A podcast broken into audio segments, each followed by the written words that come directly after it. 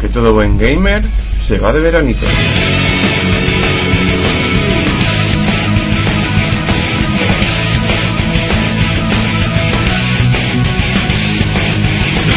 Bienvenido al último programa de la tercera temporada de Rompemandos. Exactamente. Sí, eh, di- di- di- di- di- es que va a hablar yo, pero habla. sí, sí, no, bueno, que exactamente que este es nuestro último programa de la temporada, así que va a ser un poquito especial. Sí. Eh, pero no os preocupéis. O mejor dicho, no os alegréis tan pronto. Que Porque volveremos. volveremos en septiembre. Para mediados de septiembre estaremos aquí. Sí, ¿Por qué termina ahora? Pues vosotros diréis, ah, ya quedan 15 días para que termine julio. Ya, pero es que la MOA se va de vacaciones, no me lo creo. ella. Me voy de vacaciones. Y a mí no me pidáis que graben estando solo porque ¿Por qué no, no? No, hay tu tía, no hay tu tía. Ay, niña. Ay, Es broma, no. La verdad es que grabar solo no tiene gracia. pues sí. En fin, ¿qué tal lo habéis pasado en este mes, que es lo que hemos estado ausentes? Pues no sé cómo lo habrán pasado los demás, pero he pasado mucho calor y he trabajado muchísimo. Y yo creo que ya me voy mereciendo un descansito. Bueno, pues dicho esto, vamos a dar comienzo con el programa. No vamos a decir el contenido, lo vais a ir descubriendo mientras lo vais escuchando. Así que comienza el último programa, el 19, de la tercera temporada de Rompemandos. Era una vaga, eso es porque no te apetece grabar el, el sumario. La verdad es que no. Venga. Ay.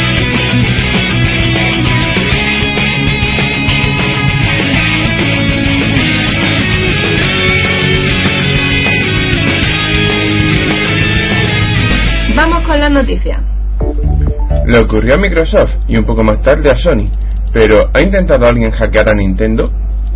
Pues sí, al final lo han hecho. La compañía de Kyoto tuvo que informar a los clientes de su división japonesa de que tomaran todas las precauciones necesarias, ya que hasta 23.000 cuentas habían sido hackeadas, pudiendo acceder a los datos personales de sus dueños. Otra compañía que sufrió el mismo destino en los últimos días fue Ubisoft, que vio comprometida la seguridad de su sistema online Uplay. Xbox One suma y sigue. Después de lograr salvar por completo la imagen de la consola, dando marcha atrás a todas las medidas anticonsumidor anunciadas inicialmente, ahora la compañía declara que la consola está diseñada en torno a la publicidad. Uy, Según el director creativo de la división de entretenimiento, la máquina se ha diseñado en torno a la llamada tecnología de nuevos anuncios, conocida en inglés como NUADS, que se valdrá en Kinect para registrar nuestro comportamiento con la consola e insertar anuncios en función de nuestros gustos y acciones. spam puro y duro. Si bien ha matizado que la idea es integrar la publicidad en la experiencia, haciendo que los anuncios sean pequeños y no nos molesten o interrumpan. Ubisoft ya debe estar previniendo el agotamiento de la saga Assassin's Creed, porque ya están preparando su nueva gallina de los huevos de oro, Watch Dogs. El juego, que se llevó de calle el E3 2012 y levantó expectación este año, será una saga que se mantendrá en la cresta de la ola durante 10 años. O al menos así lo pretende la compañía, según Dominic White. es un apellido de verdad. Es un apellido de verdad francés. productor senior del juego. Lo cierto es que Watch Dogs es una apuesta fuerte, en la puta, es una apuesta fuerte desde su anuncio, Juego a la moto. Sigue. ya que se lanzará en Play 3, Xbox 360, Wii U, ¿Qué pasa hoy? Tenemos porquería en la habitación. Wii U, Play 4 y Xbox One. Y ahora la última de Ouya. Esto no es tan guay. ¿O sí? ¿Recordáis que cuando las consolas preliminares llegaron a manos de la gente que aportó dinero en Kickstarter, aparecieron detalles como por ejemplo la necesidad de introducir los datos de una tarjeta de crédito o débito para poder usar la consola? Pregunta larga. Pues al final se ha mantenido. Con la máquina recién lanzada al mercado de forma oficial, esta imposición sigue estando vigente, de modo que no permite jugar a nada, ni siquiera a demos, sin introducir nuestros datos. El, repro- el responsable de Ouya ya ha dejado claro que no se cobrará nada por los juegos probados hasta que se han comprado. Pero la noticia no ha hecho más que aumentar la inseguridad en la máquina y en el propio proyecto Ouya, lógicamente. Sa- ¿Sabéis cuál es lo más, lo más triste de todo esto? Que yo tenía un hype tremendo por Ouya Mm. hasta que lanzaron las consolas preliminares y ya con esto me lo han terminado de matar. Iba a pillar una, en serio, total, 100, 110 euros que a lo que ha salido aquí. Bo- Ca- cascarilla. Esto dice, bueno, pues por lo menos por tenerla, ¿no? Por probar. Sí. Bueno, pues ya está. Vamos a ir con el podcast.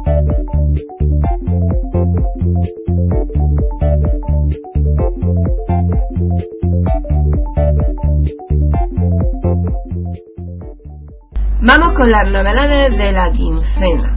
No sé si en agosto se trae algo, pero os acá preparado una lista de julio. Sí. De lo que queda de julio. ¿Lo vi? Train Simulator 12 para PC el 18 de julio. Este se va a llevar el mercado. ¿Cuál? El Train Simulator. Ah, ¿Qué dices? Un simulador de tren, ¿no? Sí. Por el amor de Dios. Bueno, en Japón son jodidamente Pero, populares. pero, a ver, eh, los japoneses son una raza aparte. Me- no no me se puede contra ellos. Me acuerdo que para Wii lanzaron incluso un panel de mandos que simulaba el de un tren real. Pero es que los para japoneses son muy acompañar a- especiales, tío. No se puede Eh. comparar su, a- su afán de coleccionismo o su afán por algo. No es lo mismo que lo que tiene un, occide- un occidental. Es que no, ni de coña. En fin. Otro, que no. otro que va a romper, otro que se va a agotar. Los Pitufos 2. Sí, ¡uh! Para Play 3, 360, Wii y DS el 18 de julio. Este sí que va a ser la repolla. Pikmin 3 para Wii U el 26 de julio. En Japón ya se dice que el juego está haciendo agotar stock. Mm, En Pikmin lógicamente. 3. Y también el 26 de julio, New Super Luigi U para Wii U. De verdad, es que lo- los nombres que pone Nintendo, Wii U, esa U ahí sobra. Ya bueno. Eh, sí, para mi gusto sobra. Pero bueno. Pues nada, seguimos.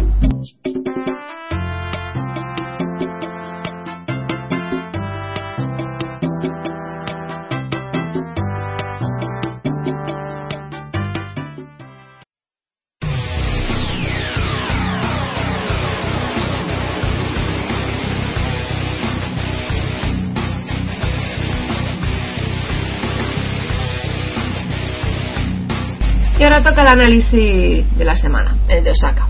Sí. Que va a hablarnos de. Eh, Eh, se me ha olvidado el nombre. no, no exactamente, es que me queda un poco en blanco. Massacre. También conocido como Deadpool. Pues adelante, casca lo que quieras. No te extiendas, pero casca lo que quieras. Entonces, eso es una contradicción. Mm, No te extiendas, pero habla lo que quieras. ¿No hay algo ahí que no cuadra? Sí, que todavía no empieza el análisis. Cierto, cierto. Venga. Bueno, eh, a ver, la verdad es que en principio yo iba a analizar otro juego, ¿para qué os voy a engañar? Eh, iba a analizar MotoGP 13, Mira, te mato. pero iba a analizarlo. No, no, no, no, no, no, no. Es una Yo- laca futada. No, no, no, no. Pues, hombre, yo lo- como a fin de cuentas, siempre que sale un juego de carrera lo analizo, pues dije, voy a analizar este. Lo que pasa es que Samus lleva razón, aún sin haberlo tocado. El juego me parece una cacafutada y como todo Cristo sabe, yo no analizo un juego si voy a tener que soltar mierda de él. Han habido excepciones. Ay, es una mierda. Coño, es que no había forma de mantener la moto en la pista, por Dios. Bueno. Así Venga. que al final me decidí por algo que no pensaba que fuera a hacer, ya que yo no soy muy fan de, del cómic americano y mucho menos del género de los superhéroes. Pero me decidí analizar el juego de Deadpool, que bueno, en principio los vídeos que había visto no tenía mala pinta y dije, vamos a darle una oportunidad. Además, recién había leído la noticia de que la de, que la distribuidora había cogido y se había, Activision había cogido y se había cargado casi de lleno el equipo de desarrollo High Moon Studios además el juego no es exactamente de alto presupuesto pero bueno tiene sus cositas así que al final lo cogí y creo que me he encontrado con uno de los mejores juegos que he jugado en los últimos 5 años puede ser A sí saber. sí sí uno de la generación en general Vale, uno de los mejores. a ver Que no el mejor. eh, ¿Quién es Deadpool? Para quienes no lo conozcan, aunque quienes sean fan del universo Marvel tienen que conocerlo por narices. Deadpool era originalmente un mercenario, Wade Wilson, creo que se llamaba así, eh, al que participó, bueno, al que se obligó a participar más bien en el experimento Arma X, inyectándole ADN del Ovenno. con la idea de que ganara al menos eh, regeneración, ah, que el factor regenerativo. Me vaya a perdonar si me equivoco con los términos, pero como yo ya he dicho, no estoy muy metido en el universo Marvel. ¿Qué pasa? Que el experimento salió bien, pero el tío acabó como una cabra y totalmente desfigurado. Como una cabra estoy hablando de que tiene dos personalidades más su propia voz. Vamos a bipolar. Sí, no, tripolar. Tripolar. Tripolar. Porque chungo. Hay tres personalidades, tres personalidades, un pensamiento parecido al suyo, un, una personalidad más seria y su propia voz. Entre los tres están como una cabra. Y bueno, el personaje es conocido por ser básicamente. A veces aparece como villano frente a los X-Men, otra ha tenido sus propias series también. Y un personaje conocido como el mercenario Bocaza, es muy irreverente, es muy cabrón. Y sobre todo el único personaje de Marvel que hace que rompe constantemente la cuarta pared, es decir, se comunica con el lector barra jugador y funciona de puta madre. Además tiene un humor muy friki. De hecho, el juego no es otra cosa que literalmente el juego de Deadpool. Es decir, el juego es la historia del juego es sencillamente que Deadpool le propone a un guionista, bueno, a un desarrollador, que hagan un juego sobre él. El desarrollador acepta, le mandan el guion y lo que Deadpool se dedica a hacer es seguir las partes que le molan del guion y el resto las tacha o las modifica. Lo cual, en mi opinión, ya da de por sí para bastante. Eh, no quiero hacer mucho spoiler, la verdad, pero se dan situaciones como, por ejemplo, que Deadpool acaba estrellando el pájaro negro, la nave de los X-Men, eh, se hacen alusiones y burlas al tema del presupuesto de los juegos. Por ejemplo, el primer nivel te lo gastas pegando tiros, explosiones y demás. Y cuando termina el nivel, de repente se acaban todos los efectos guapos. El productor llama a Deadpool y le dice que qué demonio ha hecho con el presupuesto, que se lo ha fundido en un solo nivel. Y el siguiente nivel es una fase tipo Zelda con su gráfico 8 bits y todo. Bastante bueno. Mm. A nivel jugable, esto, bueno, ha traído cola porque es lo que ha provocado la gran mayoría de las críticas. Ve, se juega como un juego de PS2, ve, ve, ve, no innova en nada, ve, ve, buah, buah, buah.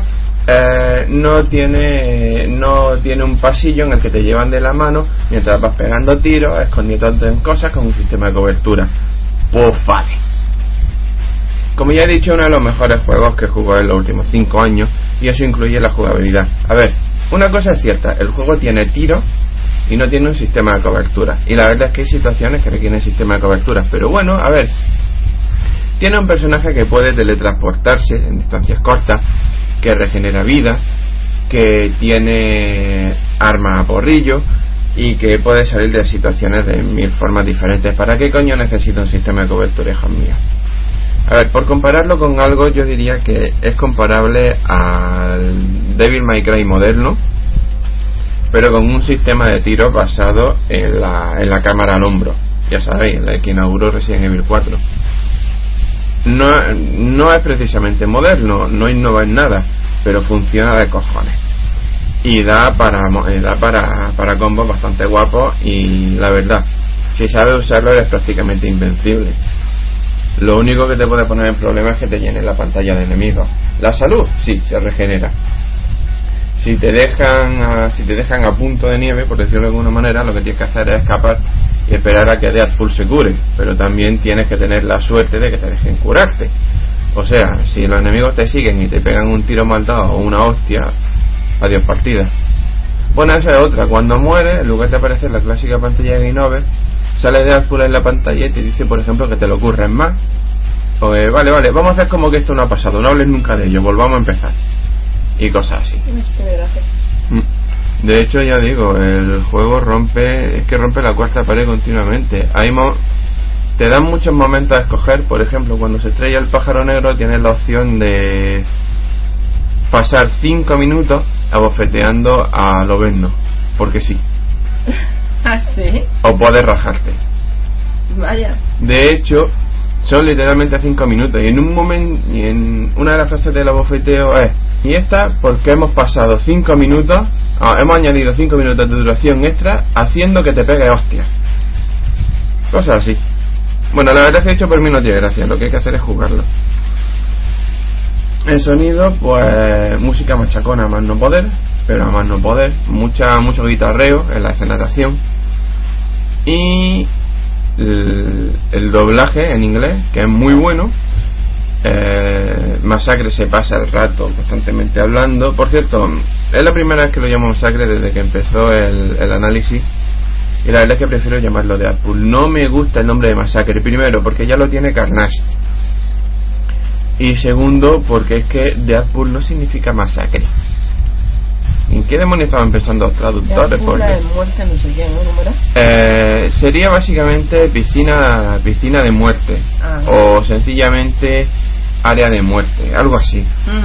Pero no, además, si hay otro si hay otro, bueno, supervillano en este caso, con ese nombre aquí, ¿a qué demonios vinieron a ponerle a este masacre? No, joder, que no. Bueno, eso igual puede ser el tema de los dobladores de aquí, ¿no? ¿O cómo va eso? Vete a saber, no, si aquí llego primero en cómics, creo recordar. De todas formas. Ah, vale, vale. De todas formas da lo mismo, que no, que no, que no, que no. Ahora, el doblaje es la leche. Eh, el doblador de el doblador de Deadpool es básicamente el tradicional en el que ha aparecido en casi todos los juegos, salvo en unos pocos, y lo hace de maravilla. También pues tenemos las clásicas apariciones de otros superhéroes, en plan, o bien apariciones estelares, o bien apariciones para que Deadpool se los cargue. Eso sí, mm, solamente por escucharlo, aunque sea en inglés, ya merece la pena. De gráficos dicen que anda justito, yo no me lo creo. Eso sí, está optimizado de cojones, el ordenador me va a 30 frames por segundo con todo al máximo pero no sé yo veo a los personajes muy bien muy expresivos muy bien muy bien hechos el escenario donde se desarrolla el juego, eso sí, la isla de Genosha, mm, a veces parece un poquito muerta, dejando de lado el hecho de que está totalmente destruida, pero como que le falta algo. Pero dejando eso de lado, no sé, es que se han vertido contra el juego tantas críticas injustificadas. Pero eso pasa con muchos juegos acá. Sí, creo que el problema... Mira, no hay juego que por muy bueno que sea no reciba como mínimo mm, una temporada de crítica. Ya, ya lo sé. Pasa con todo. Ya lo sé, pero es que en esta generación el problema está en que si un juego no tiene un presupuesto del carajo, ha sido desarrollado por un equipo de mínimo 150 personas, eh, tiene una historia piquérrima donde mueren muchos personajes. Bueno, en este mueren muchos personajes, pero no es lo mismo. Mm, no sé, si no es un juego de los llamados AAA, no se le alaba. A ver, yo envié a Zona Pixel hace, hace ya un tiempo un artículo, no sé si se habrá publicado todavía, eh, basado precisamente en el tema de que, en mi opinión, la industria de los AAA debería desaparecer o al menos volver a ser como era antes. Este juego es lo que antes se le llamaba un doble A. No es un juego grande, pero un juego a tener en cuenta y un juego divertido y bien hecho, aún sin tener las pretensiones de ser algo brutérrimo. De hecho, no sé, es que veo casi el juego como una excusa para que Activision se cargara al equipo de desarrollo. Es que han reducido High Studios a la mitad. A la mitad. Y son los, para que no lo sepa, son los desarrolladores del último juego de Transformers que se llevaron también muy buena crítica. Bueno, voy a dejar. Voy a dejarlo aquí por ahora. Bueno, por ahora no, voy a terminar ya el análisis y qué os voy a decir, la gente dirá lo que quiera. A mí, a mí este me parece un juego muy recomendable. No tiene multijugador, pero lo que hay en el modo historia uno se lo pasa teta. Y oye, comprándolo a precio reducido, pongamos 20, 30 euros. Puede ser una buena inversión, ¿no? Una experiencia de puta madre. Pues ya está. A ver, mm, mira que han intentado colarme juegos de humor absurdo. Te va a descojonar. Bueno, pues este ha sido el primer juego en el que he tenido que pausar y estar riéndome durante 3 o 4 minutos por algo, por cualquier chorrada. Es que es un juego de humor bien entendido. De hecho, me ha recordado a un artículo de la primera Edge que se publicó aquí, del número uno de la Edge de España, que hablaba precisamente sobre cómo se está perdiendo el humor en los videojuegos. Pues este juego lo recupera y lo hace de puta madre. Oye, verdad. El humor en los videojuegos se ha perdido de una manera espectacular. Se está perdiendo y si un juego recupe- eh, si un juego se le ocurre tirar por la vía del humor, o bien va por el humor fácil, o si no lo hace se le pega de palo. Sí, sí, sí. Que esa es otra de las cosas que no me gusta nada de la industria actual. Se toman las cosas demasiado en serio. Intentan tomarse a sí mismos demasiado en serio y al final la cosa sale de Pero, a pena. ver, los videojuegos están hechos para divertir a la gente, no para que te... No sé. No, no estamos criticando que haya juegos serios. Lo que yo al menos estoy criticando ahora es que prácticamente la industria parece que beba de eso. Mm, Los, los juegos no son Hollywood, joder. Y hasta en Hollywood salen más productos humorísticos que en los videojuegos. Sí. ¿Eh? Bueno, ¿has terminado? Sí, ya he terminado. Muy recomendable, en serio. Si lo podéis pillar, está para Play 3, 360 y PC. Si lo podéis pillar, hacedlo. Bien, gracias, Osaka. Uy, uy, uy.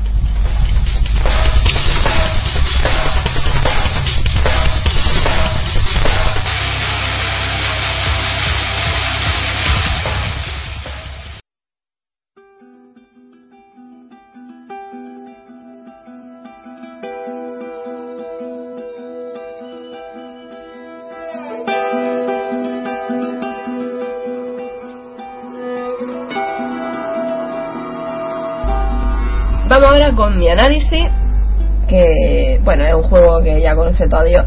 Y para quien no lo conozca, lo analizamos nosotros ahora. Ujú. Que se trata de The Last of Us.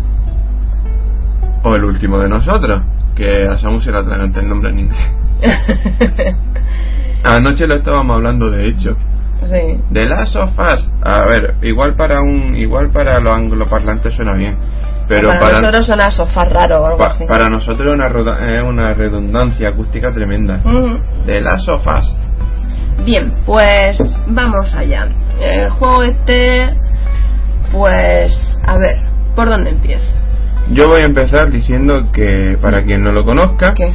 el juego lo, desar- lo desarrollan los creadores de Uncharted, Jack and Daxter, etcétera, es decir, los señores de Naughty Dog o Perrito Travieso.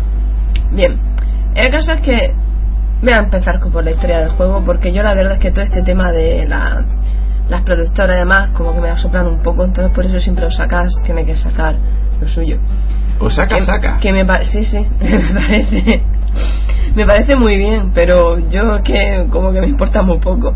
Pero bueno, vamos allá. Mm, gracias, Osaka. A ver. Y el mío se está muy diciendo, sí, sí, tú, dale que... Bueno, eso lo vamos a cortar luego.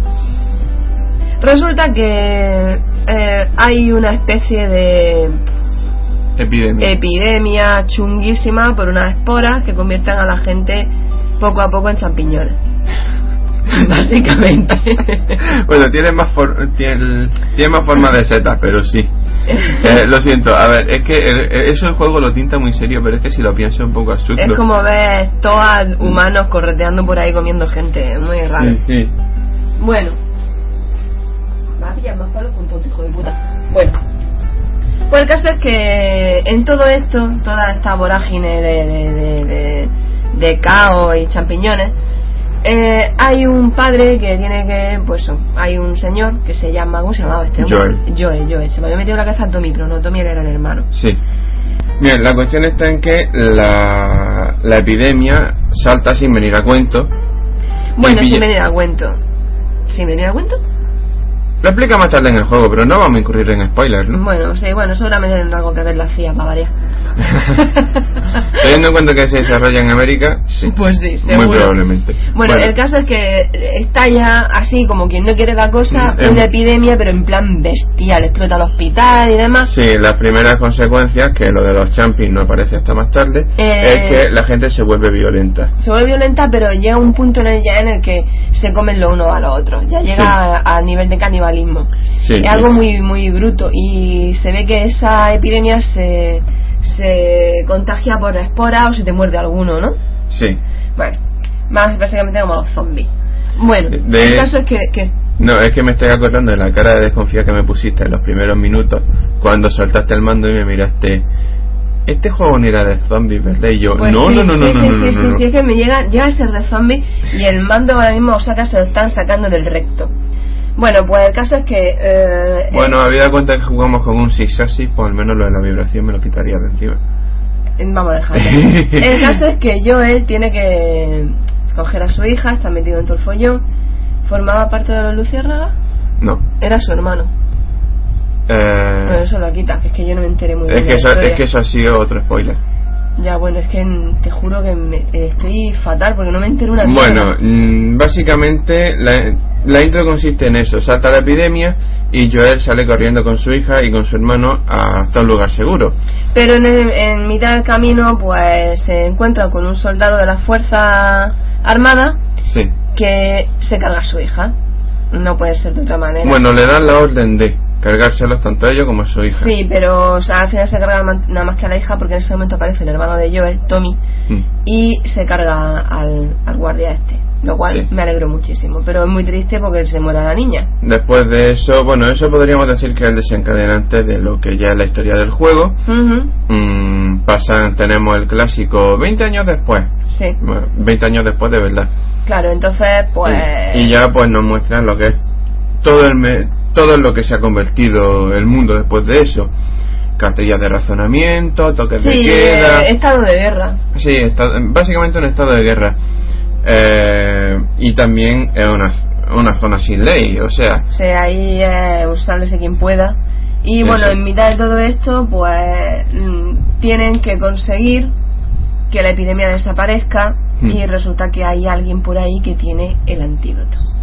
O mejor dicho, es el antídoto. Yo no quería decirlo porque me parecía spoiler como tú dices, pero al final lo ha dicho Saka. No, es que, bueno, Sí, vale, es el antídoto. Bueno, Sí. y hasta ahí llegamos.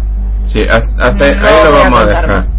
Eh, toda, luego, a partir de ahí, la historia se desarrolla en llevar a esa, a esa persona hasta pues hasta donde tiene que llegar, Bueno. que tampoco lo voy a decir, para conseguir el antídoto para terminar con la epidemia que el mundo vuelva a la normalidad. Habida cuenta que la persona aparece en la propia portada del juego, pues es Eli, la chavalilla, la chavalilla de 14 años. Venga ya, ¿para qué vaya a jugar? Venga, ¿cuánto final del juego?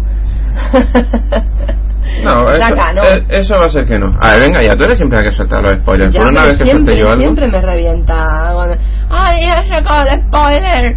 Mm, Bueno, bueno, Mira, mierda, pa- ya para, la está. te- para la temporada que viene vamos a comprar uno de esos mm, uno de esos aparatitos que sueltan pitido al pulsar un botón y cada vez que uno de los dos suelta un spoiler hace el otro No, gracias. Bueno, Oye, pues el caso es que. Vale, sí, seguro. Bueno. La historia la dejo aquí. sí Luego, a partir de ahí, pues tenemos, por ejemplo, gráficos. que son a ver mm, yo yo sostengo que son los mejores gráficos vistos en consola hasta la fecha Sí, la verdad es que están bastante bien hechos. naturalmente tiene algún que otro fallito aquí y allá Hombre, pero Lógicamente, pero bueno, Mm. está bien, las texturas están muy bien puestas. mm, El territorio es prácticamente explorable, casi totalmente, ¿no? Sí, bueno, la verdad es que el juego es bastante lineal, pero dentro de lo que dentro de lo que es su linealidad. Mm, mínimo te dan opciones para poder explorar a tu aire y también, ¿qué coño? El juego tiene parte de sigilo de la jugabilidad, así que necesitas que el terreno sea así para poder evitar necesitas que sea así para poder escoger caminos alternativos, Claro. ya que la, la munición no abunda precisamente. No, esa es otra, tienes que, que- Bueno, eso ya se hablará en la, en la Mm. jugabilidad. Pero hay que controlarse.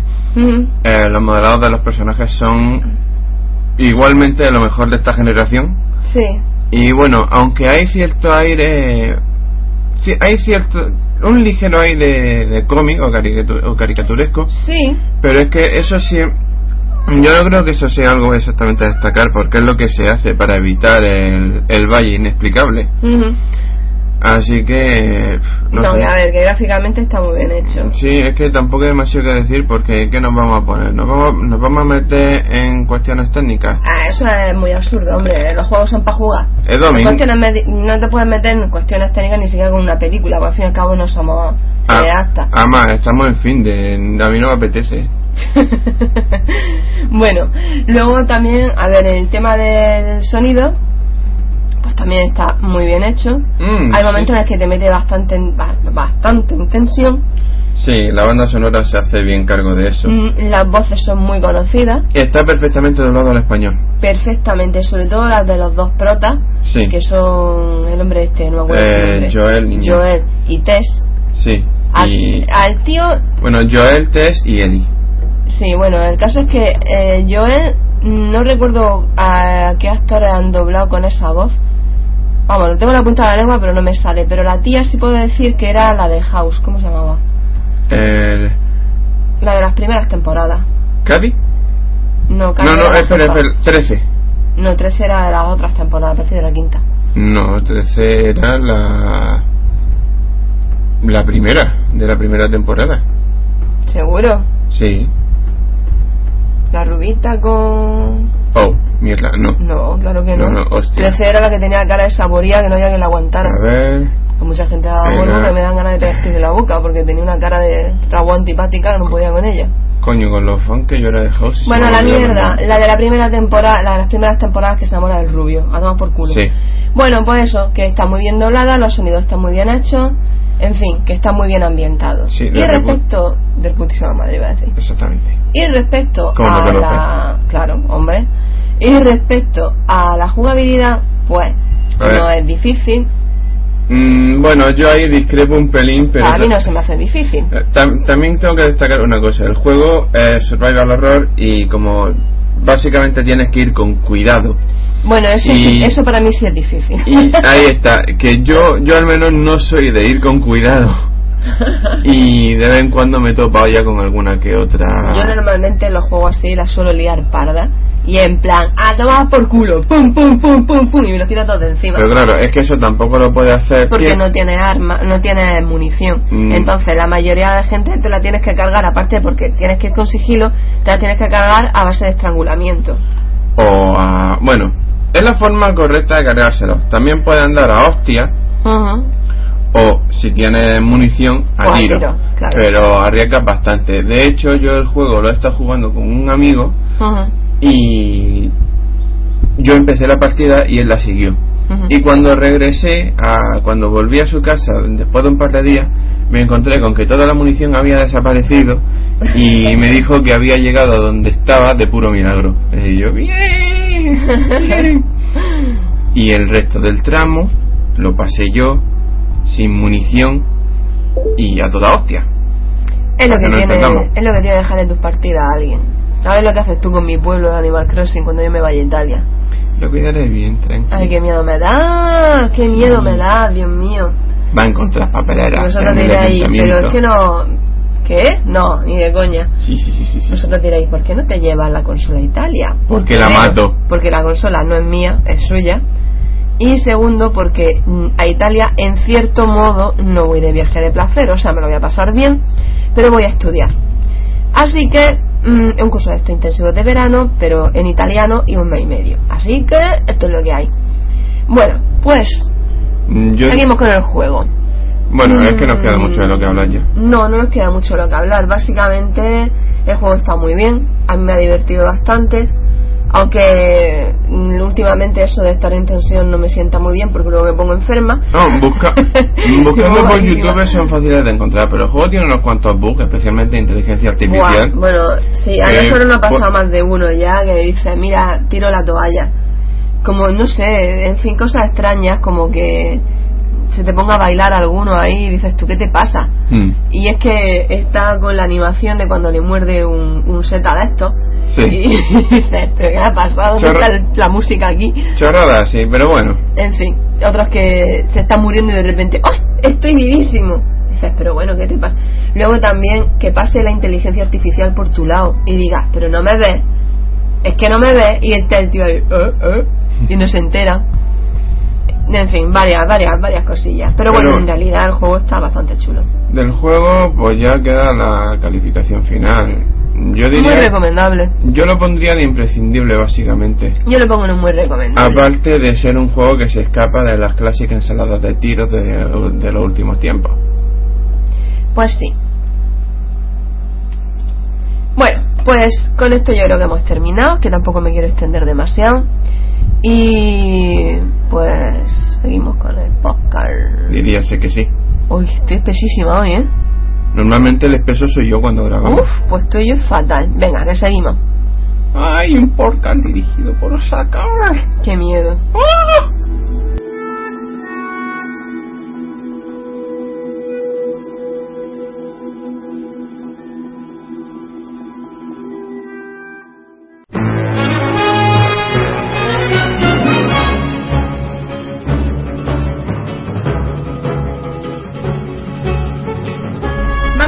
Sección Va de Retro, que en este último programa de la tercera temporada va a ir de una consola que hace poquito que murió, pero que todos los que nos gusta la conservamos, a pesar de no tener la Wii U. Los que tienen la Wii U también la conservan. Y que. mm, Y aunque no la conserven físicamente, tienen una Wii en, lo- en el corazoncito de la Wii U. Literalmente, el modo Wii. Pues sí, vamos a hablar de la Wii. No de los juegos de la Wii, no de ningún juego en concreto, no, vamos a hablar de la de Wii. la Wii. Así que este especial va de retro, va dedicado a Wii. Wii Revolution. Bueno, Pues sí, ese va a ser el nombre que va a tener en un principio esa consola. Exactamente. Revolution. exactamente. Pero antes de hablar de eso, tenemos que remontarnos un poquito más atrás en el tiempo y es que esto es digno de material beta. ¿Por qué? Pues porque Wii nació originalmente en el año 2001 cuando se lanzó GameCube, ya que aunque GameCube se concibió como una consola técnicamente incluso adelantada a su tiempo, em, lo que Nintendo en realidad buscaba era hacer, era hacer más accesible la interfaz, la interacción entre la máquina y el usuario. Y el resultado de esa investigación acabó convirtiéndose en el Wiimote, del cual la primera patente conocida se publicó sobre el año 2003-2004 y no era otra cosa que un accesorio que se conectaba a la GameCube mediante un receptor de infrarrojos como el del mando Wave. Esa fue una patente que en su momento se conoció, pero cayó totalmente en el olvido ya que, como siempre, Nintendo, a Nintendo publicó un montón de patentes sin llevar muchas a cabo, que digamos. Pero eso vino a cambiar un día. En el año 2005, Nintendo presentó, bueno, concretamente Satoru Iwata se sacó del bolsillo de la chaqueta una carcasa negra del tamaño de tres estuches de DVD exactamente, negra, brillante, y la presentó como el futuro de los videojuegos Nintendo. Nombre en clave, Revolution. El mando no se mostró porque había problemas técnicos que aún tenían que ser solucionados. Esto, de hecho, es algo que no se supo hasta hace bien poco cuando cuando se preguntó a Miyamoto Iwata sobre aquella mítica presentación. No obstante, el mando sí se acabó mostrando en el mismo año 2005 y se hizo al más puro estilo trolling, o mejor dicho, maximum trolling. Veréis, el Tokyo Game Show, para quien no lo sepa, es un festival eh, básicamente llevado por Sony. E Iwata tuvo un pequeño, una pequeña intervención de unos 10 minutos que aprovechó para coger y sacarse un mandito blanco con forma de mando de televisión, una cruceta, un botón A gigantesco y dos botones de la chaqueta y lo presentó como el mando de Revolution. Y tan a gusto se quedó. Y tan tan a gusto se llevó la feria. Banda que no. Pero hubo un momento en el que el mando de Revolution no iba a ser el Wii mando, sino que llegó a tener una pantalla, llegó a ser lo que hoy día conocemos como el mando de la Wii U. Sí, pero como se parecía demasiado a la DS en el concepto, pues se descartó. Exactamente. Más adelante, en el E3, do- en el E3 del 2006, la consola se presentó oficialmente al mercado como Wii. Sí, el nombre a muchos le pegó patas en los oídos, a mí también. Eh, a otros muchos le encantó, a mí no. Mm, a mí el nombre de Wii nunca me ha gustado. Yo es que paso un poco el tema, yo juego con las consolas, no con ya, ya, nombre. bueno, pero pero cuando te la presentan... Eh, Hombre, si- hay que decir una si cosa. no- mira, vamos, hay que reconocer que si el nombre te choca, En un principio puede generar rechazo. El, no- el nombre Revolution tenía una fuerza tremenda, todo hay que decirlo. Tampoco me gustaba Revolution. A mí sí. A mí no, ni Revolution ni Wii. Pero Ta- bueno, al final se quedó en Wii, pues bueno. pues También me gustaba el logo de Revolution con la O que era un disco, un CD, eh, ese, ese tipo de detallitos que dice, ¡ay, qué cosica! Bueno, Ah, bueno. pues la consola se presentó en el E3 2006, tenía, provocando un- uno de los éxitos más absolutos que se han visto nunca en la feria. Arrancó unos aplausos que no han vuelto a verse hasta la presentación de PlayStation 4. Sí, y la cola para probarla era de más de dos horas. Sí, de hecho hay un...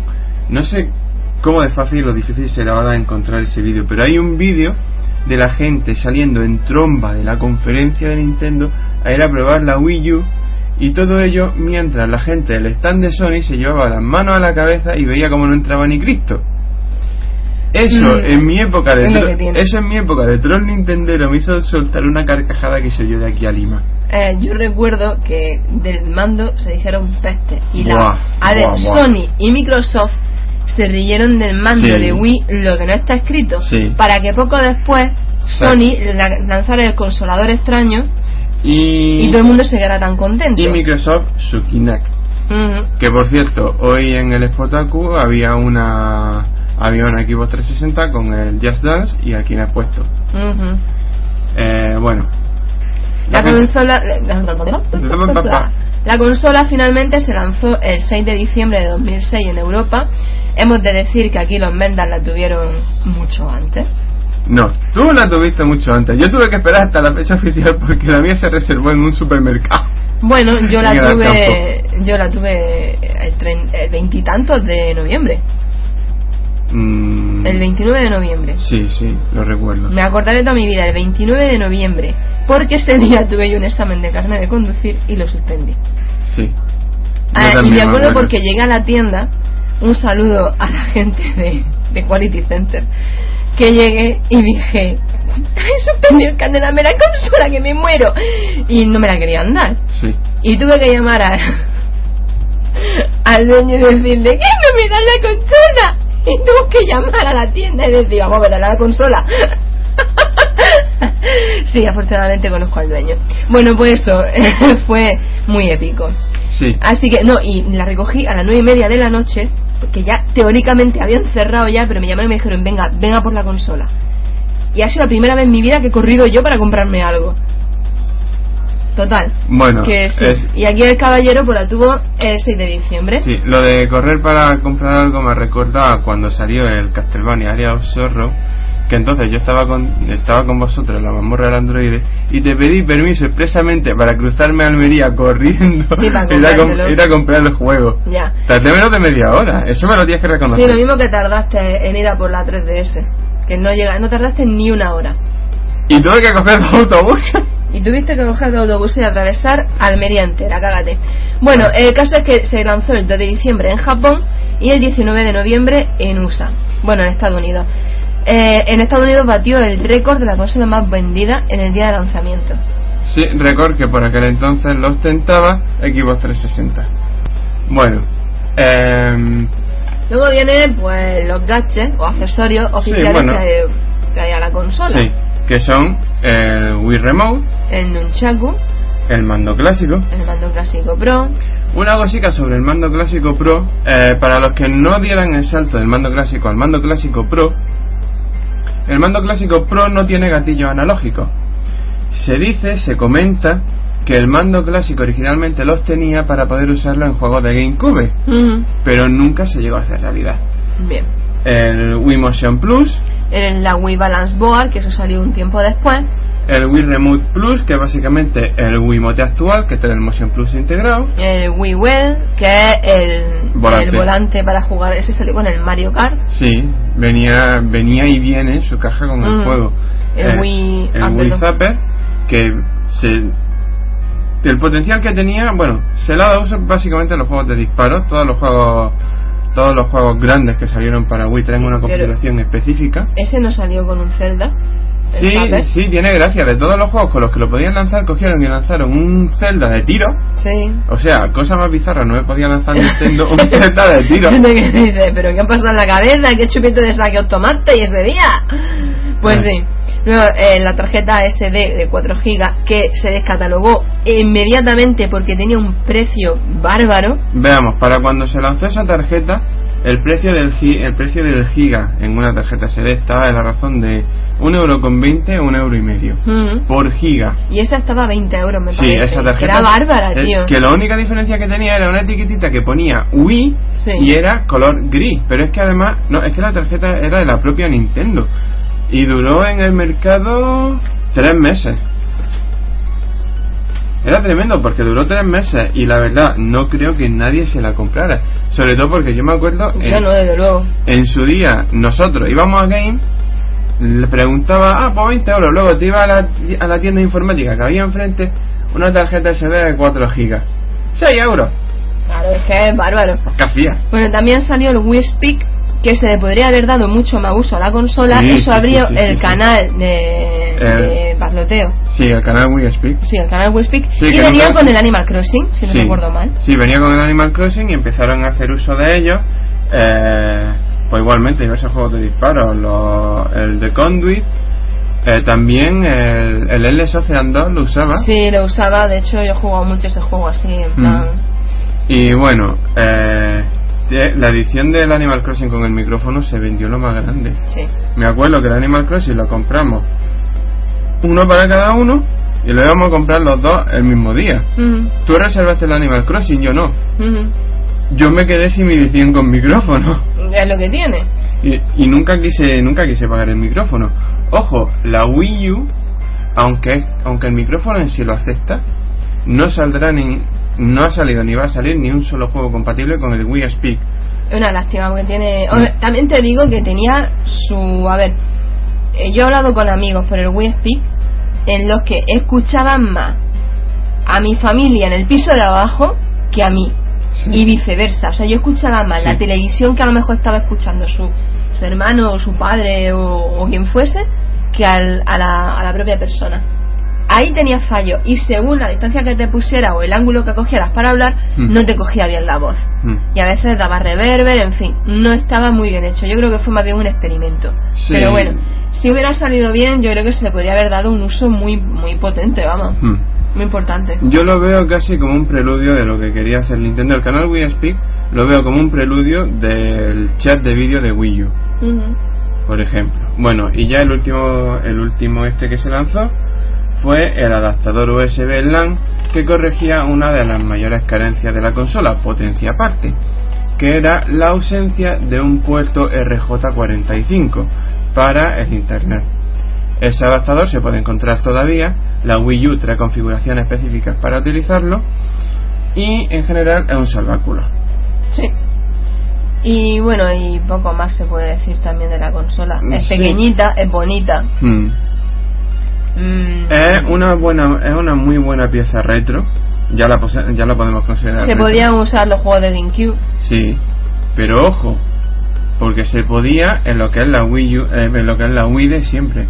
Luego Sí. lanzaron la Wii Family Edition Sí, esa era una mierda, pues no podía usar nada. y luego lanzaron la Wii Mini. La Wii Mini lo mismo, tío, qué peste de consola. Ah, eh, sobre las sensaciones con la consola en sí, pues yo solo recuerdo que, y aquí se me va a criticar mucho por hacer ver a Nintendera, pero yo solo recuerdo que la primera vez que la enchufé y empecé a jugar me pareció magia, básicamente. Hombre, eh, era un modo diferente de, Sí. totalmente de jugar. Yo recuerdo que para mí fue como, como un sueño hecho realidad, porque Mm. eh, todos cuando hemos jugado a las consolas de chicos, y seguro que lo seguimos haciendo, nos movemos y movemos el mando para donde queremos que se mueva el muñeco. Eso es así. Sí. Todos lo hemos hecho. Eh, incluso en las recreativas cuando jugabas te movías como si el muñeco te fuera como si el muñeco te fuera a dar a ti entonces para mí fue como un sueño hecho realidad yo decía "Ay, se mueve para donde lo dirijo no Sí. me lo creo Eso fue... fue espectacular, así eh, que Era impresionante. para mí fue y- la polla, sinceramente. Y el juego con el que venía, el Wii Sport, era realmente, a nivel de jugabilidad, era una revelación. Totalmente. A Wii lo que la mató, mm, dejando de lo que Nintendo la deja de lado para centrarse en el desarrollo de Wii U, a Wii la que la mató, a mi juicio, fuimos nosotros mismos, los jugadores. Wii tenía un potencial tremendo, pero se empezaron a pedir controles clásicos, controles clásicos. A mí es que eso me pareció absurdo, Se- eso de los controles clásicos, ¿por qué quieres que te Pa- diga? Para mí ya el colmo de lo absurdo fue cuando Nintendo y Activision lanzaron el GoldenEye 007, Ujú. un shooter, género para el que el mando de Wii es perfecto, y lo lanzaron con un mando clásico Pro. ¡Anda, vete a la mierda! Pero si eso está el otro mando, si ese mando es perfecto. Mm. O sea, jamás en la vida he jugado yo también a un shooter como con el mando de la Wii. Porque los otros que no te dejan. A ver, hay gente que a lo mejor tiene buena puntería pues, con un mando tradicional. Sí. Pero yo no tengo ni, ni puta idea de cómo se apunta con eso. No, eh, Lo reconozco. bueno. Puedo jugar a un shooter, pero voy a tardar el triple que otra persona normal. Buena puntería, desde luego. De hecho, un saludo aquí al, her- al hermano de mi amigo Rucid, que de hecho me llevé el GoldenEye y el tío con el mando clásico hacía mm, hacía headshot antes de que me diera tiempo a respirar. Iba yo con el mando de Wii. Bueno, juegazos que no ha dado la consola. Para nosotros, no en general. Los Pikmin. El Mario Galaxy. Eso no, no. es, que los Pikmin son de Cube. ¡Ay! Los, re- los eso, eso, eso lo quitas, ¿vale? No, no, no, no, no, lo- no porque se relanzaron en Wii bajo el sello New Play Control y es perfecto que los recomendemos ahora ya que Pikmin 3 está por salir. Pues sí. Pues el Mario Galaxy para mí fue lo más de lo más. De hecho, hay muchos juegos bonitos, hay muchos juegos mm, buenos de jugar, pero hay dos, dos, que para mí, como ellos, no hay ninguno. Y uno es, el Super, bueno, estoy hablando de Mario, ¿eh? el Super Mario Bros. 3 Ujú. y otro es el Mario Galaxy. Sí. El Mario Galaxy es que es bonito, tiene una historia preciosa. El juego en sí es, es maravilloso, tiene una, no sé, eh, fue algo totalmente diferente. Y hablando de juegos maravillosos, bonitos y diferentes, Little King Story. Oh, qué bonito, tío, qué chulo, qué chulo. Es como el Pikmin, pero siendo tú el rey de un pueblecito. Sí. Qué bonito, era como todo, era súper dibujo animado. Y ahora que hemos tocado uno de los grandes fanatismos de Samus, vamos con, vamos con uno de mis grandes fana- fanatismos. El primer juego analizado en este podcast. Zangeki no Regulator. Ese también está muy chulo. Brutal. El mejor uso del mando que jamás se ha hecho en este juego. En esta, en esta consola, perdón. El, el Mario Kart también estuvo muy bien. Además, y, fue donde se metió lo de las motos. Y el tema del volante le daba una jugabilidad al juego Sí. que hasta, hasta ese momento no existía. Sí. Nada más que en una recreativa. Que te metías en la máquina, te ponías con el volante. Vamos, que era totalmente diferente. Curiosidad, como mucha gente criticaba que al volante de Wii le falta estabilidad, lo cual es normal porque básicamente la maneja en el aire, Claro. Party lanzaron bases para el volante con la típica estabilidad de los volantes de los volantes actuales de, para los juegos de carrera y funciona Sí, funciona sí. de puta madre. Eh, otro fanatismo propio Trauma Team. Bueno los Trauma Centers ya de por sí son buenos pero Trauma Team en serio lo lanzaron en América no nos ah, llegó. sí, ese también estuvo muy chulo. Uf, Pero aquí no, aquí no llegó, ¿verdad? que va que No, va no, que va. A ver a ver a ver a Más ver. juegos que yo recuerde. Xenoblade. Xenoblade también es muy bueno. Un juego que a Samu hace que se le revuelvan las tripas, Pandora's Tower. Bueno, a mí también. Pero aún así, eh, para quien eche de menos un Castlevania mm, clásico, bueno, un Castlevania clásico en, en edición física en 3D, eh, Pandora's Tower es un buen sustituto. Y la verdad es que podemos seguir listando, ¿eh? Igual cojo y me animo, igual nos animamos eh, a lo largo de esta semana y cogemos y hacemos nuestra listica ahí en la, en la web de Rompemandas, que si no, no paramos. No. La gente decía Y- que la Wii no tiene, bueno, dice que la Wii no ha tenido juegos, pero ha La tenido Wii ha tenido mucho, lo que pasa un- es que no se le ha dado ninguna importancia y no se una- le ha dado el nombre que se merece. una O sea, la cantidad de juegos, una cantidad de juegos exclusivos espectacular y apabullante. Lo que pasa es que aquí todo el mundo se flipa con los Call of Duty, con los y con todo esto que está muy bien. A mí me gusta. Gracioso, porque la Wii también ha ha tenido prácticamente todos los Call of Duty. también. Claro, pero fíjate como nadie se acuerda de eso. Sí, sí, sí. Entonces, yo qué sé, tío. eh, De- ha tenido muy buenos juegos, pero nadie se acuerda de ellos. De hecho, han ha tenido tal legado los Call of Duty de Wii que cuando salió Call of Duty Black Ops 2 en Wii U, los fans obligaron a Treyarch a refinar, a añadir y refinar un, el manejo con el mando de la Wii. Ujú. No se ha hecho eso en ninguna otra comunidad salvo en la de Call of Duty. Ha sido Sí. tremendo. Bueno, Y. Bueno. Como que no, flipa un poco, ¿no? Sí, bueno. Pero lo merece. Yo quería añadir que Nintendo te faltó poner el Luigi Mansion en la Wii. Lo siento mucho, pero era un juego para la Wii. Eh, los Pikmin 3 deberían de haber salido también en la Wii. De hecho, Y- a- a- ves tú ahí sí que yo estoy, así- ahí sí que estoy yo de acuerdo. Y ahora mismo no me acuerdo qué, otro juego iba a decir, pero sé que tenía otro en mente. Mario Sunshine quizás. Mario Sunshine también estaba hecho para, para la Wii. Porque Sí. tenías que apuntar, tenías que tener. Era, era muy de apuntar también. Sí. Y yo creo que habría ayudado el mando. Mm. Pero bueno, eh, después de todo, la consola ha tenido una vida muy corta.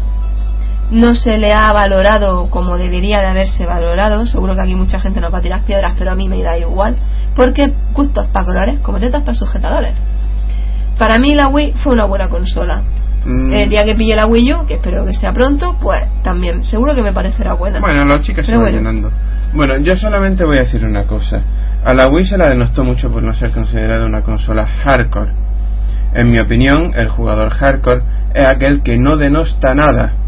Así que si uno se considera hardcore y se ha saltado la Wii, se ha perdido un catálogo de juegos tremendo, exclusivo, quizá no con gráficos de Uncharted o de Halo, Mm. pero juegos muy buenos, muy grandes. Te digo una cosa, Wii, eh, ahí Nintendo metió un juego que hasta ahora no había tenido eh, esa, esa, ¿cómo te digo? Esa implicación del jugador con el juego tan directa, Hmm. el Wii Fit.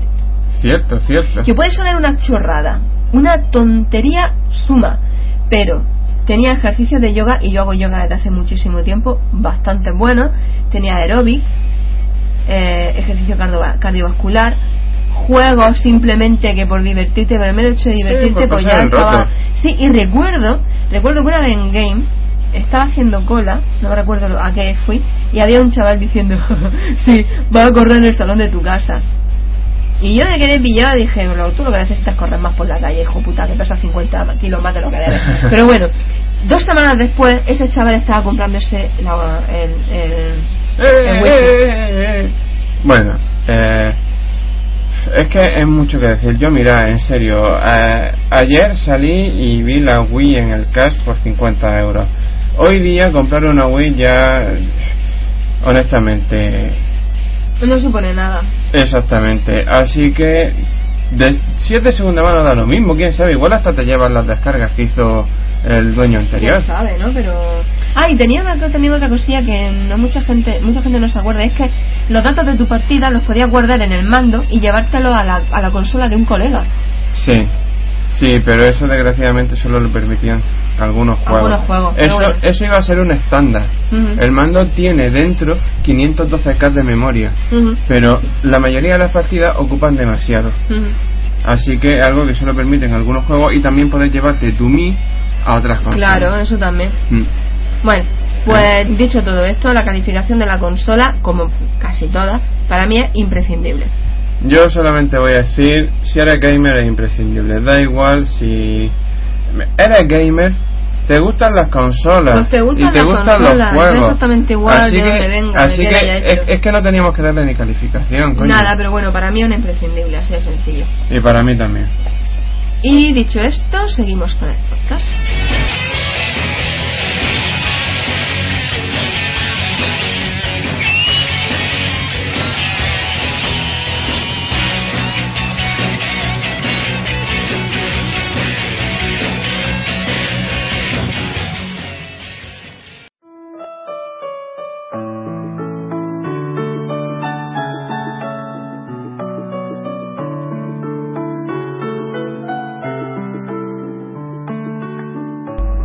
Más o menos dos o tres semanas, yo creo que prácticamente hace ya un mes, Mm. salió un juego que llevábamos yo que sé cuánto tiempo esperando. Yo creo que desde que salió la 3DS.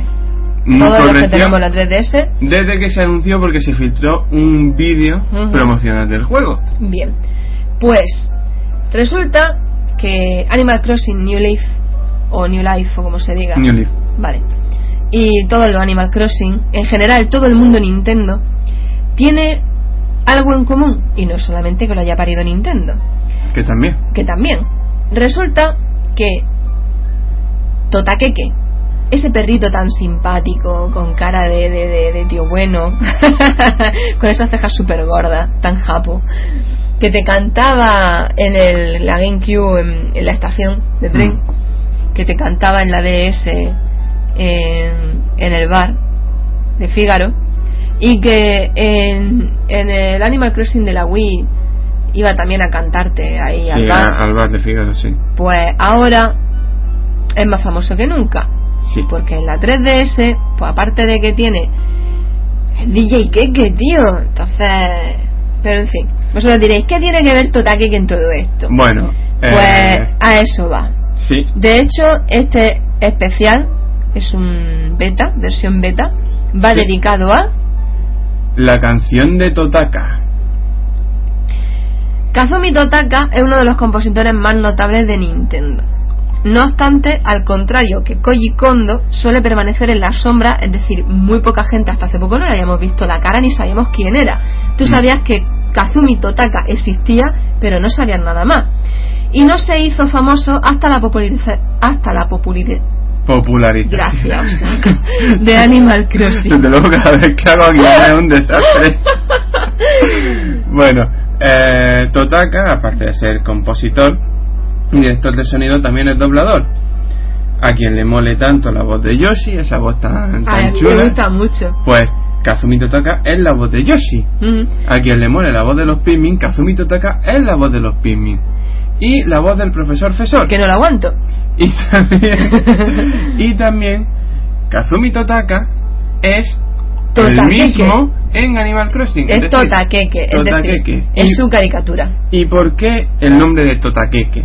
Muy sencillo, porque en japonés sería Totaka Kazumi, es decir, Totaka Ka. Mm. Totakeke. Claro.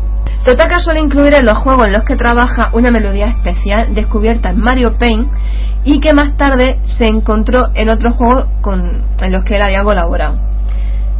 Es eh, una melodía de 19 notas de las que la última no siempre es correcta y se la conoce como la canción de Totaka y antes era conocida como la canción de Mario Paint.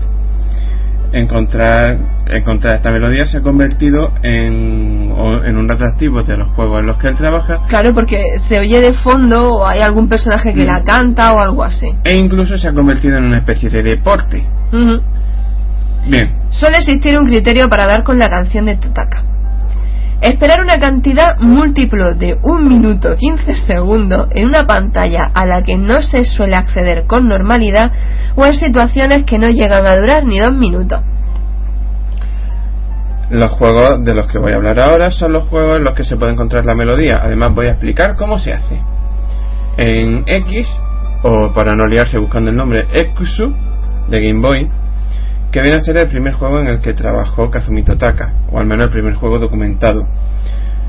Hay que esperar 40 segundos en la pantalla de conversación con algún científico falso, y entonces cuando suenan las 19 notas. En Mario Paint, el juego que popularizó la canción y donde se encontró primero, hay que hacer clic en la O de la pantalla del título. En Kaeru no Tame ni Kane Wanaru, eh, lo que viene a significar en inglés For the Frog the Bell Tolls o Por la rana la campana repica, hay que entrar en un edificio que aparece al completar la tercera misión y esperar dos minutos. En Super Mario Land 2, que es el juego donde se estrena la norma de esperar un múltiplo de un minuto y 15 segundos, hay que esperar concretamente dos minutos y medio en la pantalla de Game Over. En The Legend of Zelda Link's Awakening, hay tres lugares donde se puede desbloquear la canción de Totaka. Una de ellas es entrar en una casa llena de ranas, un homenaje al juego este de nombre largo del que he hablado antes. For the Frog de Bell Tolls. Sí, y esperar dos minutos y medio. La segunda es introduciendo el nombre de un miembro concreto del staff en cada versión regional del juego. En la versión japonesa hay que introducir el nombre de Totakeke, pero en, dependiendo del idioma en el que se juegue, incluso dependiendo de la, de la versión regional, difiere. Todavía no se ha encontrado el nombre para las versiones española, francesa, creo recordar, y. No, para la alemana sí se encontró. Ah, y, la, y la tercera no está accesible en el juego. Está indagando dentro del código del juego. Ah. En el código se encuentra codificada la melodía de la canción de Totaka. Ah, qué punto. Con Eso no lo sabía yo, los otros dos sí, ese no. Esa ha surgido hace poco y es, la- es una de las pocas versiones con las 19 notas correctas. En Wario Land del Virtual Boy, al terminar los créditos, hay que esperar en la pantalla de The End un minuto y 15 segundos. En Yoshi Story, en la pantalla de selección de nivel en el modo Time Trial, o sea, en el modo tiempo, hay que esperar 2 minutos y 30 segundos. El Mario Artist eh, también sale en este juego de la difunta 64DD, ahora explica Osaka lo que es. Había la canción de Totaka ¿Qué que sirve de música que sirve de música de fondo en uno de los vídeos de demostración. Ahora explica lo que es la 64DD. Vale, el 64DD es un accesorio que en su momento tuvo un hype de la hostia y que no era otra cosa que un accesorio de disco para la, para la Nintendo 64. Venía a ser una prolongación del proyecto Super Nintendo PlayStation. La idea del 64DD era introducir una serie de características a juegos ya lanzados, como por ejemplo en F0X, un editor de pistas, en Ocarina of Time estaba el proyecto Ura Zelda, que entre otras cosas iba a permitir tener un mundo persistente. Por ejemplo, si tú dejabas una huella en la arena, eso era un ejemplo que daba el propio Miyamoto en la entrevista, Sí. esa huella se quedaba ahí, grabada en la información del juego. Ajá. Esa era la idea. Ya. Pero el 64, de hecho, era incluso la primera máquina de Nintendo que permitía navegar por internet utilizando su propio sistema online, el RANDnet. Mm. Venía con un modem, el expansion pack era obligatorio para manejar la cantidad de la carga de información eh, que se producía al utilizarlo y toda la pesca. El aparato se lanzó demasiado tarde, con la 64 ya muriendo. Muchos proyectos fueron cancelados y se lanzaron o bien en GameCube o bien en Nintendo 64 como cartucho. Por ejemplo, Paper Mario era un juego de 64DD. Ujú. Doshin de Ian de GameCube era un juego de 64DD. El mismo Animal Crossing era un juego de 64DD. Todos, en vista del retraso que sufría el aparato, acabaron saliendo en diferentes plataformas y el 64DD nació muerto al punto de que Nintendo solamente lo servía eh, por pedido por pedido telefónico o vía internet. Es una lástima, porque igual se podría haber hecho algo interesante. Sí. Bueno, eh, en Luigi Mansion la, eh, la canción de Totaka se puede encontrar en la pantalla en la que se consulta la configuración de los controles dentro de la sala de entrenamiento. Hay que esperar 3 minutos y medio. En el Pikmin 2, para escuchar la canción de Totaka, hay que esperar 3 minutos y 45 segundos en la pantalla de recuento de tesoros tras completar, tras, completar una cueva al 100%. Es decir, que es mejor, es mejor hacerlo en las primeras cuevas porque si no te lo pierdes. Bueno, en Yoshi's Touch and Go, la canción se encuentra oculta en la zona en la que las ráfagas de viento borran las nubes que vamos dibujando. Hay que esperar 3 minutos y 45 segundos en esa zona, pero como no es tan larga, hay que pausar el juego y dejar que la música avance hasta que suene la canción de Totaka. En el Super Smash Bros. Brawl, en el escenario de Animal Crossing aparece Totakeke cada sábado noche para cantar algunas canciones. Hay cerca de un 5% de posibilidades de que cante la canción de Totaka. Curiosidad, esta es una de las pocas versiones de la canción de Totaka que yo he conseguido sacar por mi cuenta, eh, precisamente porque uno de mis escenarios favoritos de Animal Crossing. Ujú. Y, bueno, perdón, uno de mis escenarios favoritos de Super Smash Bros. Y un sábado, así, porque sí, me salió.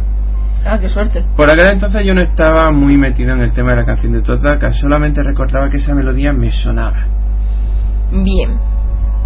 En el Escape, que es la secuela de Ekusu, la canción de Totaka se puede localizar del mismo modo que en el original, es decir, esperando 40 segundos a, la- a cuando se habla con un, con un científico falso.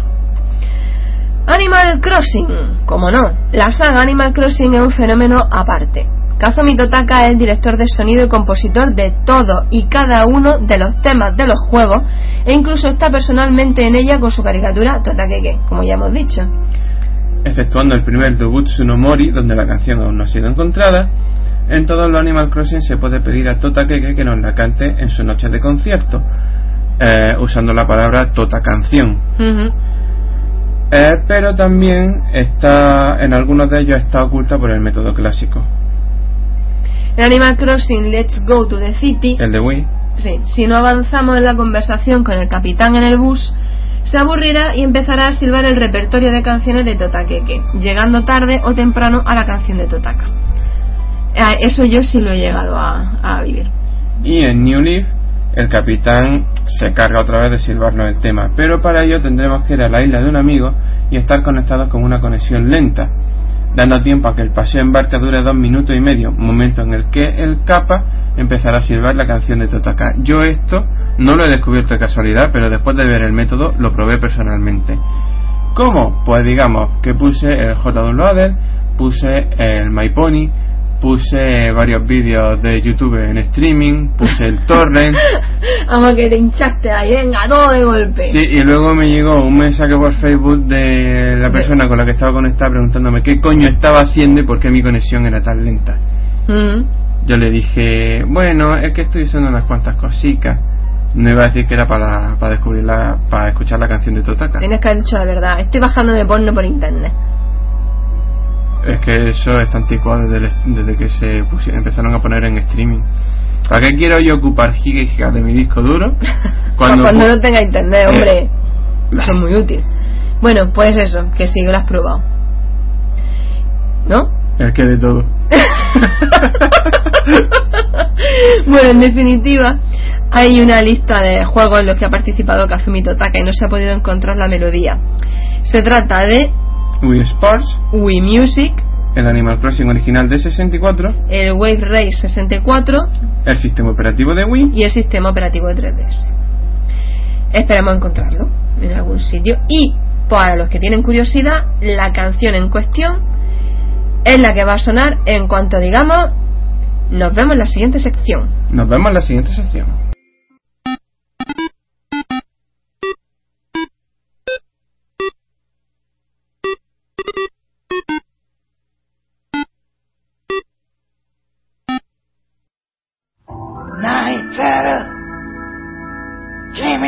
君のすぐそばで」「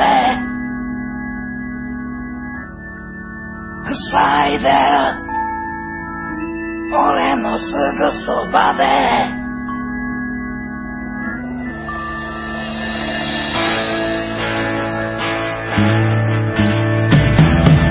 乾いた風が転がっている Y llegamos a la sección de manga y anime. Este último programa vamos a hablar de una serie que está bastante. Bueno, aquí no tuvo mucho éxito. En Aquí Japón ni en ningún lado, por parece ser que tampoco, a pesar de ser de los mismos creadores de Line. No sé si la recordaréis, algunos Serial Experimental Line. Hmm. Esa serie era una rayada mm, absoluta, pero esta, pues, hombre, esta no es tan rayada, aunque a veces te deja así con el culo un poco torcido. Bien, Estamos hablando de Niea Under 7.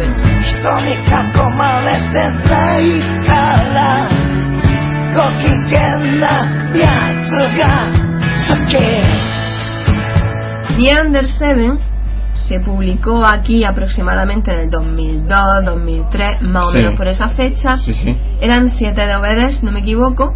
Sí, con un total de 13 capítulos. Uh -huh. Eh, bueno, eso fue una, una chulada, no sé si fue Selecta Visión, no recuerdo quién la sacó, pero fue una metedura de pata porque venían dos capítulos por DVD. Creo que era Honu, ¿eh? Honu Media, sí, sí, Sí. sí, es verdad, es verdad, es verdad, me está viniendo ahora mismo a la cabeza el logo. Sí, que además Honu era la que siempre hacía ese tipo de guarradas. Sí, que era una, o sea, la serie podría haber salido perfectamente en dos DVDs Hmm. y nada, no les dio la gana, porque además el contenido extra era mínimo, Sí. no había apenas información. Como también es cierto que vais a encontrar muy poquita información acerca de esta serie. Eh, sí, de hecho, mm, nos hemos vuelto un poco locos Claro, buscando. a pesar de que la hemos visto varias veces, no Mm. la sabemos casi de memoria. Pero claro, queríamos sacar más información por ahí a ver si había algo que nosotros no supiéramos, eh, ahondar un poco más, ¿no? Pero nada, no hay nada, nada de la serie. Lo único que hay son tres episodios en YouTube y para de contar. Es que ni en Anime Network, ni, Nada, en, nada. ni en IMBD, Nada, nada. una, una verdadera pena. Pues bueno, Si, lo cierto es que si podéis pillárosla, os la aconsejo. Pero bueno, antes de nada, primero tendréis que saber de qué va. Exactamente. La serie eh, cuenta una parte, un verano, de la vida de dos protagonistas, Mayuko y Niea. Ambas comparten una habitación en el piso superior de los baños públicos en Ohana, que antiguamente eran propiedad de la familia del padre de Mayuko, en un típico pueblo de Japón a las afueras de Tokio. Sí. A lo largo de la historia se van presentando los amigos, que pues son, pues, que son amigos de los protagonistas y tal. Hmm. Y bueno, al mismo tiempo, pues Mayu pues se va contando la vida de Mayu mientras va estudiando para la universidad, cómo tiene que tener varios trabajos para costearse eh, la alimentación, que por cierto come la pobrecilla muy mal y muy poco, y los poquitos gastos que tiene. La serie comienza, bueno, Niea mm, a lo que se dedica a construir naves espaciales porque Niea es una extraterrestre. Sí. Bueno, os contamos un poquito la historia de Niea. Sí, mejor mm, pasemos primero a lo que es el marco de la serie en Sí. sí. Eh, Según la serie, según la historia, años A eh, aterrizó, bueno, aterrizó, cayó un, una nave espacial, una nave extraterrestre, que le llaman la nave nodriza, muy típica, con una antena con forma de, de Sí. piruleta, es la, ¿verdad? Es la típica Sí. que es un medio huevo y las tres ruedecillas eh, debajo. el ovni, el ovni clásico. No es ni clasísimo. Pero bueno, y cayó en, en, en Tokio. Oh, no cayó en Estados Unidos. No, cayó Ah, en Tokio. Joder, o, mm, Estados Unidos. Pues eso.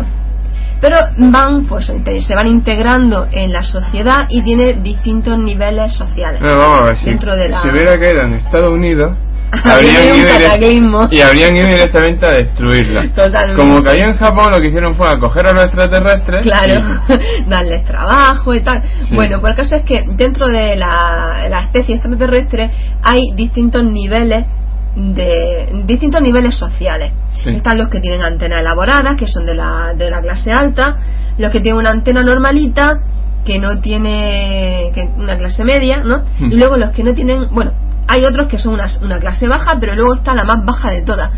Y es la a la que pertenece Niea. Los Under Seven. Under Seven.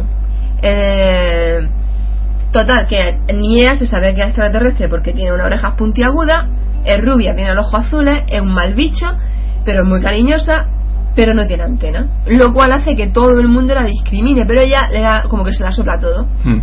Eh, ella a su puta bola, se dedica a hurgar en la basura, vende chatarra, con lo poco que consigue, eh, se compra la, la poca comida que puede conseguir o se la, se la quita a Mayuko, es una gorrona de mierda, y con los cacharretes que encuentra por ahí en los mercadillos y demás de segunda mano, se construye sus naves espaciales que nunca vuelan. Como mucho rompen el techo de la habitación. Total, que esa es Niea. Y Mayuko es una chica, pues la típica estudiante modelo japonesa, pero pobre. No tiene nada, vive allí porque el padre era el antiguo dueño. eh, Entonces, pues los actuales dueños del, del, Del baño. Nohana, pues la respetan, la tienen en consideración, incluso hacen que, bueno, ella colabora en la limpieza y el mantenimiento de los baños a cambio de, de poder estar allí pero claro, eh, también la tienen en cuenta para tomar decisiones en el negocio y todo eso, lo cual pues está bastante bien. Pero el angélico no tiene nada, su familia es pobre, re- a aburrir, y pues tiene tres trabajos, trabaja en un bar, trabaja repartiendo periódicos y trabaja en el trabaja en el baño. baño. A, a cambio de trabajar en el baño en Ojana lo que tiene es el alojamiento, pero en los otros sitios pues luego te enteras que en el bar donde trabaja mm, hace tiempo que le deben el sueldo y en lo de los periódicos pues empiezan a preocuparse por ella porque cada vez está como más apática. Y esta chica, pues bueno, se supone que una muy buena estudiante, porque queda entre las 10 primeras de todo Tokio, ¿no? Para entrar a la Mm. universidad, con lo cual, pero bueno, la pobrecilla es Juan Angelico, no tiene mucho, que digamos. Eh, pues básicamente eso, es muy tímida, mm, muy Eh. calladita, muy reservada y se enfada con cualquier cosa y a, a Nia, Nia le pone los pelos de punta. Pero bueno, al final pues se quieren. En el Mm. fondo, muy en el fondo, se quieren. Sí, ahí, ahí donde van a parar las piedrecicas cuando has tirado un pozo. Sí, sí, Ahí- sí, ahí- que se ahí al escucha a las horas. ¡puc! Sí, ahí Y al tú, fondo. hostia, que llegó. Bueno, pues Una todo- coña aparte. Sí, coña aparte, eh, empieza como comedia, pero acaba a mitad de la serie más o menos, casi ya al final se convierte en un drama. y toca temas, pues, es una crítica social, ¿no? Hmm. Toca, pues, temas como, por ejemplo, los estereotipos, la discriminación, la pobreza, el hambre de las clases media y baja, eh, compara la vida en la ciudad con la vida en el campo, hay muchísima crítica social, eh, existen muchísimos, mm, muchísimos innuendos. O sea, doble Ujú, sentido. sí. Hay a montones. Pero bueno, en general la serie tiene un tono así optimista que está bastante apañado. Mm. Para ver está muy bien. Y claro, como está ambientada en verano, pues también una serie perfecta. Hace tiempo Paco Taco lo dijo, ¿te acuerdas? En anime eh, recomendados para el verano, Sí. metió a Nie Under Seven, pues una serie que, aparte de que se desarrolla en el verano, pues también, pues, oye, te mete un poquillo en, en situación. Sobre todo para esos que hemos tenido que estudiar en verano. te siento un poco identificado con la chavala. Vamos a hablar ahora un poquito de los protagonistas. De Niea, ya hemos hablado, y de Mayuko. Chigasaki también hemos hablado. Y ahora vamos a hablar de la señorita Kotomi. Que es la dueña del baño, la actual dueña del baño. Es una mujer con un carácter muy fuerte, eh, muy activa, está siempre sacando ideas para intentar sacar el baño adelante. Sí, es muy bueno cuando se le entera de que el hindú, que ahora hablaremos de él, eh, el hindú del barrio, bueno, el hindú del pueblo, que te dan otra cosa que un extraterrestre, que él a, mí- él a sí mismo se ha dicho que es un hindú, eh, hable, abre el, el baño, ¿cómo era? El baño público gran rey del universo. Sí, Ese episodio es muy bueno, es Ah. muy, muy bueno. para mí el mejor de la serie. Oh, es buenísimo. La que lía el tío con la marihuana, no vamos a decir más. Luego está. Yo sé que ya lo ha dicho todo. Ah, no. Luego está el señor Yoshioka, Nenji Yoshioka, que es un empleado de los baños, es un hombre muy tranquilo y optimista, pero secretamente tiene una pasión ahí por el fuego y por quemar cosas, y está enamorado de la señorita Kotomi. Pero nunca se, nunca se ha, se ha declarado a ella ni nada. Hmm. Está Chie Carita, la hija del dueño del restaurante donde, donde trabaja Mayu. Es una niña muy adulta, muy... Sí, a veces es tan adulta que dan ganas de darle una bofetada y decirle, cállate ya niña. Le gusta mucho meterse con su padre, l- es incluso autoritaria con él Sí, sí, sí. y también sabe imponerse más que su padre. Ujú.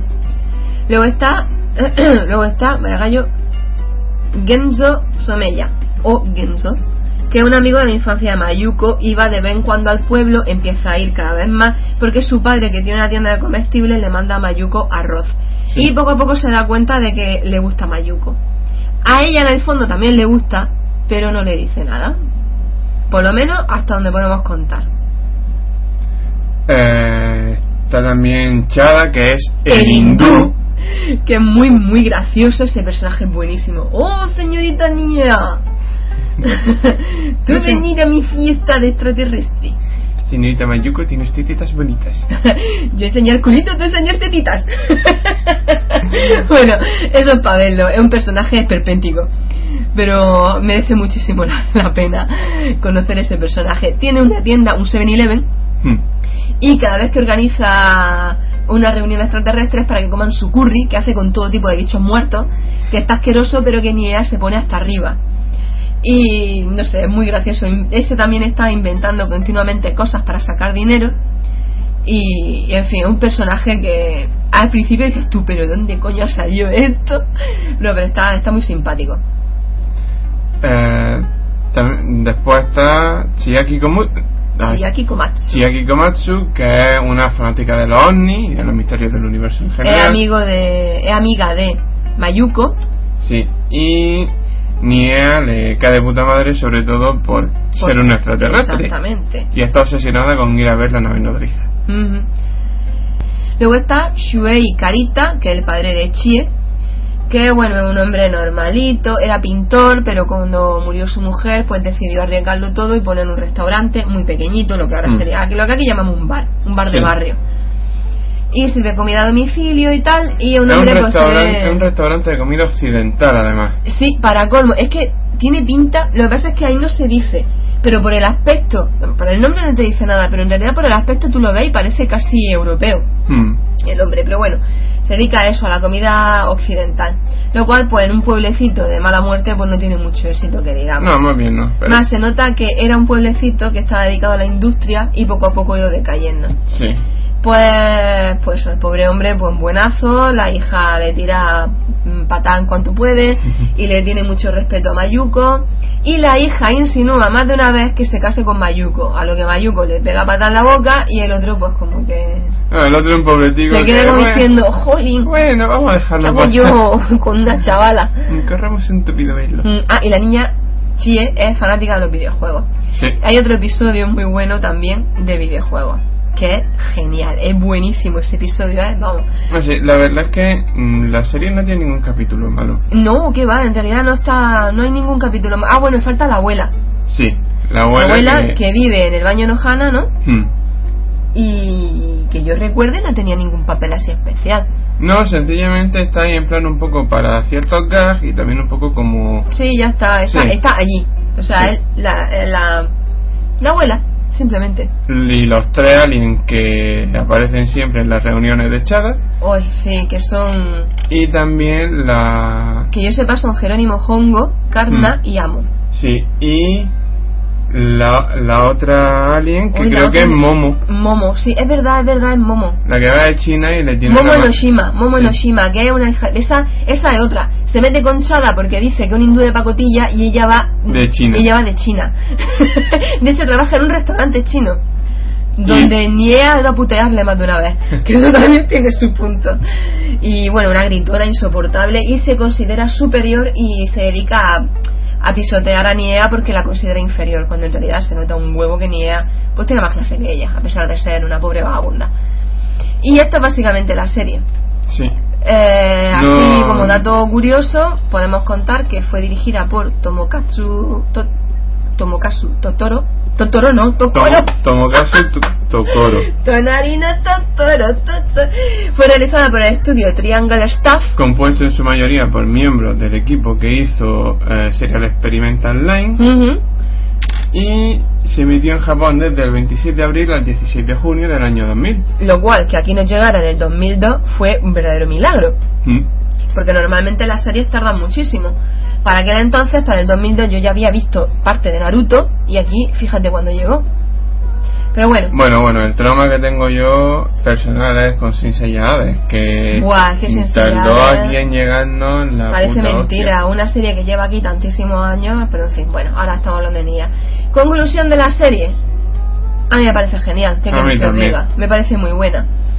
Hay un poco de todo. Ya os digo, el tema de la crítica social pues está bastante Mm. bien planteado. De hecho, ese siempre es nuestro favorito y cuando nos ponemos a hablar de anime acaba saliendo el tema. Hombre, es una, es una de las mejores series así... Es, es muy corta, me parece son sí, 13 episodios, lo has dicho tú. 13 capítulos, sí. Es cortica, o sea que tampoco... Y además a 20, pi- a 20 minutos por capítulo no da para mucho. No, o sea que te lo ves en dos, en dos noches te lo has visto. O incluso en una tarde. Incluso en una tarde, vamos, de estos días que dicen no tengo nada que hacer, hace mucho calor. Pues nada, pues esto es todo. Eh, que la serie está genial, que yo la recomiendo muchísimo, muchísimo. Y os acá dice lo mismo. Eso mismo. Y seguimos con el podcast. Eso.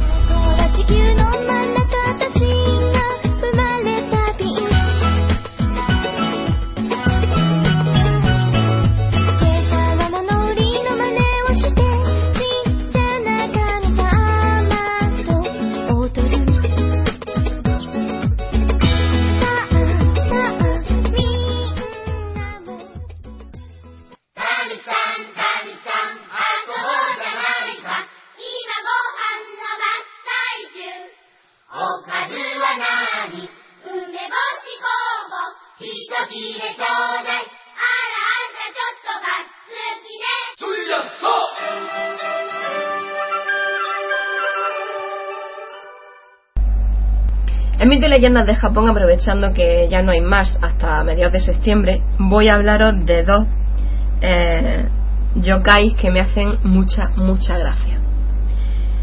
El primero del que voy a hablar se llama Keukegen, que en español sería peluso. ¡Ay, peluso! Vosotros diréis, ¿qué carajo es un peluso? Pues cuando termine la explicación lo vais a entender. Sobre todo si sois fan del estudio Ghibli. Bueno, esa es la idea de la explicación, ¿no? Que que lo entienda, claro. El peluso es un yokai poco conocido y difícil de descubrir. De hecho, Keukegen también puede, puede ser el significado de excepcional y rara vez visto. Su cuerpo se esconde bajo un manto de pelo largo que solo deja ver una nariz y dos grandes ojos redondos. Su aspecto recuerda, para que os hagáis más o menos una idea, a un perro de aguas. Vive en zonas adyacentes a las casas donde hay humedad, como en los jardines y los baños, o en los interiores de viviendas muy lóbregos, donde las condiciones de habitabilidad son muy pobres. Su escasa actividad se reduce a la noche para beber. Se dice que encontrar en un peluso es anuncio de muerte o enfermedad para los que viven en esa vivienda. Aunque claro, no está si el peluso funciona como causante de desgracia o simplemente tiende a acercarse a lugares insalubres donde la muerte ya está rondando. Al Keukegen le atrae la suciedad, como muchos yokai japoneses, son flipantes. ¿eh? Hostia, pues esto me está recordando a un... A, a lo mejor la referencia que voy a hacer va a ser extraña a morir, pero estaba hoy viendo La Enana, un capítulo de Hello Kitty, en el que aparecía este. El peluso. Sí, Qué gracioso. pero en lugar de como un... En lugar de como, como lo describe, como una nube de polvo. Eh, puede ser, ah, acuérdate que en Totoro era una, nube, una, una pequeña motita Sí. de polvo. Sí, Bien, pues a ver, eh, la suciedad se puede para que para prevenir que se cuele en una casa que está sucia, pues hay que mantenerla aireada, dejar que penetre el sol, que no haya rincones oscuros y evitar humedades o charcos en los sótanos, buhardillas y los rincones de pues, donde sea difícil acceder, vamos, y en habitaciones también en las que no se suele entrar.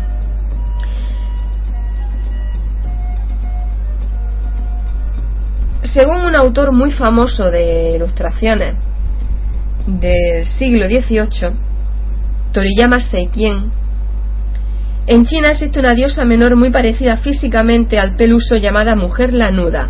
Ya tiene pelota, ¿eh? Seikien cuenta que Qin Shi Huang, el, el primer emperador de toda China, el que gracias a él China se llama China, Qin a China, tenía una doncella que se vio obligada a abandonar su servicio cuando la dinastía Qin cayó. La doncella escapó a las montañas y comenzó a vivir en el bosque alimentándose de hojas de pino. Con el tiempo se convirtió en una anacoreta y su cuerpo se cubrió de pelo hasta que al alcanzar los 170 años de edad se esfumó volando hacia el cielo. El peluso ha servido de inspiración, como ya se me ha escapado antes, a autores modernos de manga y anime. Por ejemplo, Mizuki Shigeru lo incluyó en sus viñetas y Hayao Miyazaki lo tomó como base para una de sus peculiares creaciones llamado Susuwatari o Duendes del Polvo en Mi vecino Totoro y El viaje de Chihiro. Cuando menos curioso. ¿Mm? Yo creo que es que por Japón hubo perdido por ahí un perro de, de agua, de algún portugués que fuese allí a intentar colonizar, de cuando estuvieron, en el siglo XVII, Sí. y de ahí salió la leyenda, porque vamos, es muy, muy raro. Y el siguiente yokai del que voy a hablar me hace también bastante gracia. Se llama Makuragaeshi. En español, el vuelca almohada. Sí, Eh, se lo diréis, ¿qué tendrá que ver? yo lo siento, me vaya a disculpar, pero es que este nombre a mí me puede. Vuelca almohada. Vuelca almohada. Es que no puedo, no puedo evitar que me recuerde a mascachapa, abrazafarola, muerde almohada. No, Sí, es no. que suena, suena muy raro. El vuelca almohada, o Makuragaeshi, a quien le rechine el vuelca almohada, es un yokai con una función muy especializada. Perdón. Cambia la posición de la almohada por las noches y por extensión deshace la cama en su totalidad. Y no tiene forma conocida porque es un espíritu. Eh, Toriyama Sekien, que lo acabo de nombrar, que es, eh, es un dibujante japonés del siglo XVIII, como ya he dicho. Lo dibujó, lo dibujó, bueno, él lo imaginó y lo plasmó en sus dibujos como un pequeño dios protector budista Pero bueno, Dios protector. En, la- en el budismo no hay dioses protectores, son deidades prote- protectoras. No, no son dioses, que es diferente. Pero bueno, en la mayoría de las leyendas es asociado con una mujer, un ciego o un niño. Hoy en día, si encontramos la cama deshecha por las mañanas con las sábanas por un lado y la almohada por el otro, pues la verdad es que ninguno de nosotros va a pensar que ha sido un espíritu, vamos, ni mucho menos. Pero esto sí ocurría en el pasado, porque el tiempo del sueño tenía propiedades sobrenaturales.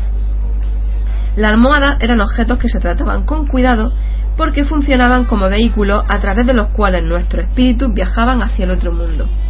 Vamos, que una pelea de almohada habría sido impensable, sobre todo porque en Japón hasta hace poco eran de madera. Imaginaos el vuelo de dientes que tendría que haber. Se consideraba un mal augurio cambiar la almohada de lugar en mitad del sueño porque equivalía a separar el alma del cuerpo. De hecho, la palabra makuragaeshi, además de identificar a este yokai, se utiliza cuando alguien muere y se coloca su cabeza señalando al norte, que en Japón es la dirección en la que murió Buda. Por ello, no es un buen presagio despertarse con la cabeza en esa dirección. Podemos ver cómo un espíritu se convierte en vuelca almohada en la siguiente historia que os voy a contar. Un viajero ciego se alojó una noche en una posada. Cuando creyó estar solo en su cuarto, se puso a contar las monedas que llevaba. Sin embargo, el posadero, que era muy pillo, lo estaba espiando a través de un resquicio de la puerta, por el que pudo comprobar que tenía una gran suma de dinero. Movido por la avaricia, a la mañana siguiente lo acompañó un rato por el camino fingiendo hacerle de guía. Lo condujo a un lugar apartado, le robó y le quitó la vida. Desde aquel día el espíritu del ciego está instalado en la posada y se dedica a revolver la almohada de los que duermen en su habitación. Puede parecer algo inocuo, pero sus apariciones anuncian desgracia. En la región de Tohoku, al noreste de Japón, las fechorías del vuelca almohada se atribuyen al niño de la sala, que ya os hablaré de él. Este es un dios protector del hogar, muy típico en la tradición shintoísta, que el mover la almohada se considera solamente una de sus travesuras.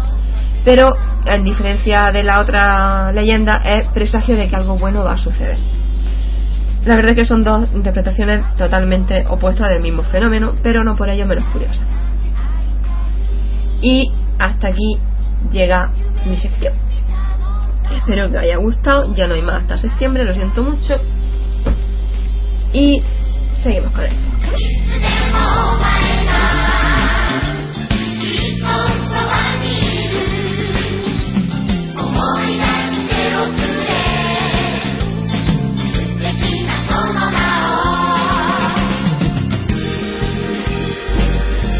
Esto ha sido todo por ¿Cuánto ha sido? ¿8 o 9 meses? Sí, más o menos. Madre mía. Esto ha sido todo por esta temporada. Esto ha sido todo por esta temporada. Esperamos que haya gustado. Y si no, joder. Y si no, hostia, qué bruto eres, tío. No, debo decir que mm, pido disculpas por tantas veces como hemos tenido que retrasar el podcast, Hmm. por todas las veces que hayamos metido la gamba y por todas las veces que lo hayamos hecho mal, que seguro que son muchas. Y os damos las gracias a todos los que nos seguís y sobre todo a los que desde que el podcast se pone en Zona Pixel, pues nos sigue más gente, lo cual pues mola. Mm. Y nada, pues deciros que de verdad que con mucho cariño, muchísimas gracias. Eh, podéis seguirnos pues en ebooks, iTunes, Radio Post Castellano y Directorio Podcast. Y ya sabéis que bueno, podéis seguir las publicaciones, no solo nuestras, sino de todo el equipo en Zona Pixel. Y podéis escuchar el podcast desde ahí o de donde la gana. Pero por favor, que lo escuchéis. pues nada, esto ha sido todo. Samu se despide de vosotros con un gran beso. ¡Mua! O sea que antes de despedirse le hace una pregunta a Samu. Eh, te das cuenta de que para poder eh, para poder escuchar tu petición de que lo escuchen tienen que escuchar el podcast, ¿verdad? Entonces un ¿Qué poquito más da? ¿Qué más da? Que escuchen lo anterior, es que hay mucho. ¡Ay, para aburrirse! no, Venga. no escucharán el podcast, o sea, no escucharán tu petición si no escuchan el podcast. Y si no escuchan tu petición, no escucharán el podcast. Es un círculo vicioso.